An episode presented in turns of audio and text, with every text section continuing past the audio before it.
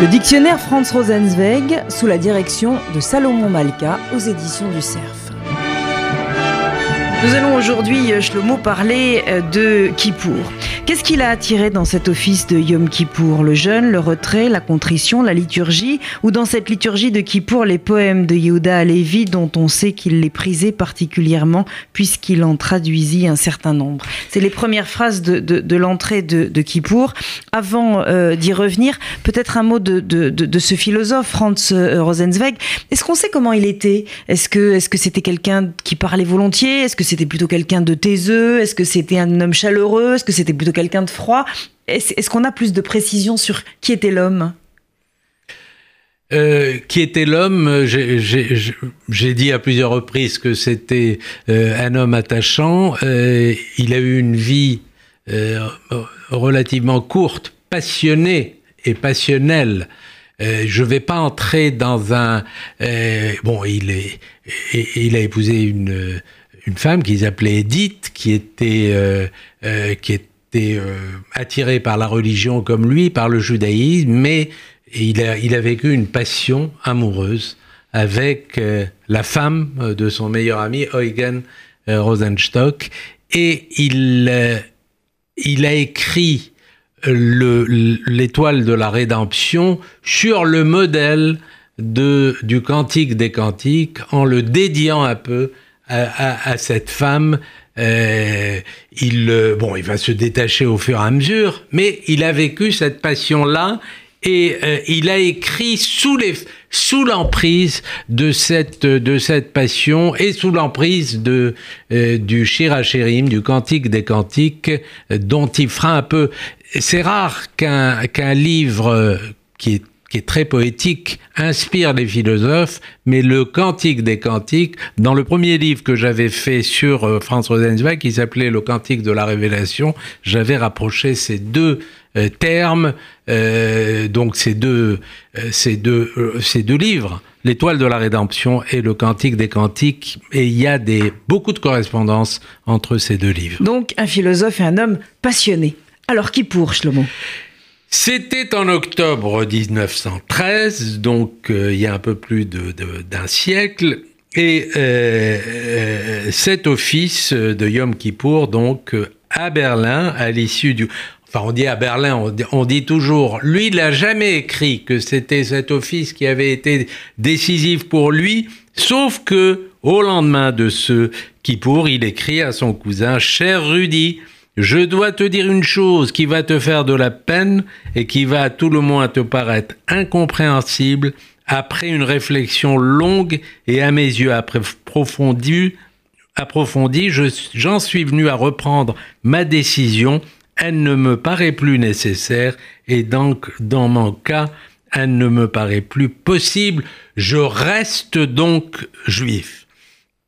Est-ce que euh, c'est cet office de Kippour dans cette euh, synagogue orthodoxe de Berlin qui a été euh, décisive et qui va euh, le ramener à son judaïsme. Il ne l'a jamais dit, encore une fois, explicitement. on suppose simplement que c'est le cas. Ce qui est sûr, c'est que c'est un office de Kippour qui est, et, surtout le rituel des fêtes juives en général qui tient une place importante dans euh, l'étoile. Il y a eu d'autres Kippour pour lui. Euh, notamment quand il est à Skopje sur le front des Balkans pendant la guerre, il, euh, il, est, il assiste à, l'office de Kippour, et là c'est aux côtés de séfarades avec lesquels d'ailleurs il, il, communique en, en, espagnol et en français, il parlait français j'ai la faiblesse de penser que c'est ce second Kippour qui va euh, plus le marquer que le premier. Pourquoi?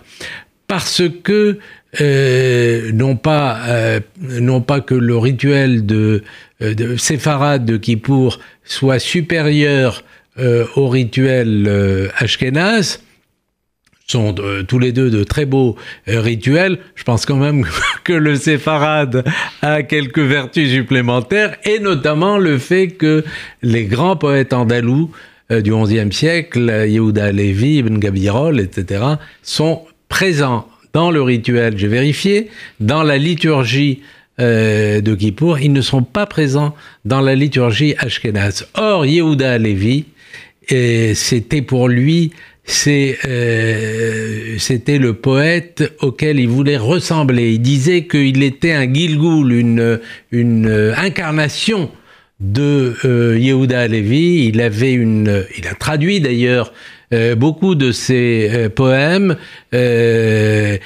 qui qui sont des poèmes extrêmement comment dire extrêmement passionnés pour euh, passionnel, pour reprendre l'expression que vous avez utilisée tout à l'heure.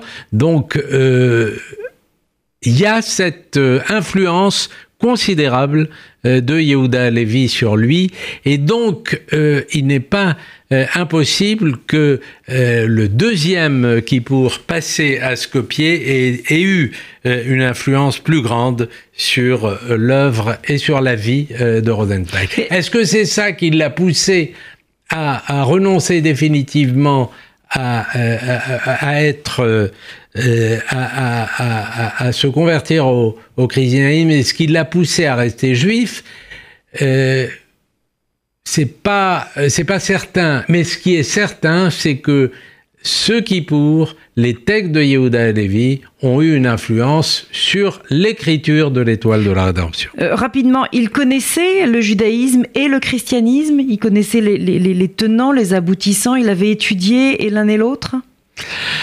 Il, venait d'une famille, euh, il a fait sa bar mitzvah, et dans sa, euh, au cours de sa bar mitzvah, son, son père et surtout son oncle Adam, qui était euh, beaucoup plus proche euh, euh, de la religion, qui était le seul à jeûner à Kippour, à, à, lui faire connaître les fêtes juives, son oncle lui offre un, un sidour, un livre de prière.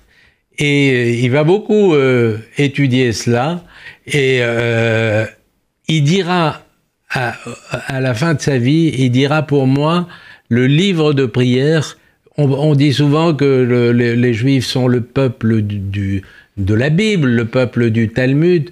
Pour moi, le judaïsme, c'est le peuple du livre du Sidour. Et pourquoi?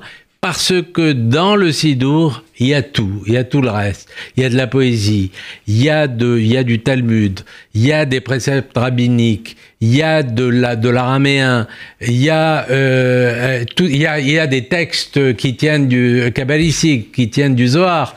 Donc euh, c'est un un texte qui est polyphonique et qui rassemble tous les ingrédients du judaïsme et donc c'est pour ça qu'il était particulièrement attaché au livre de prière.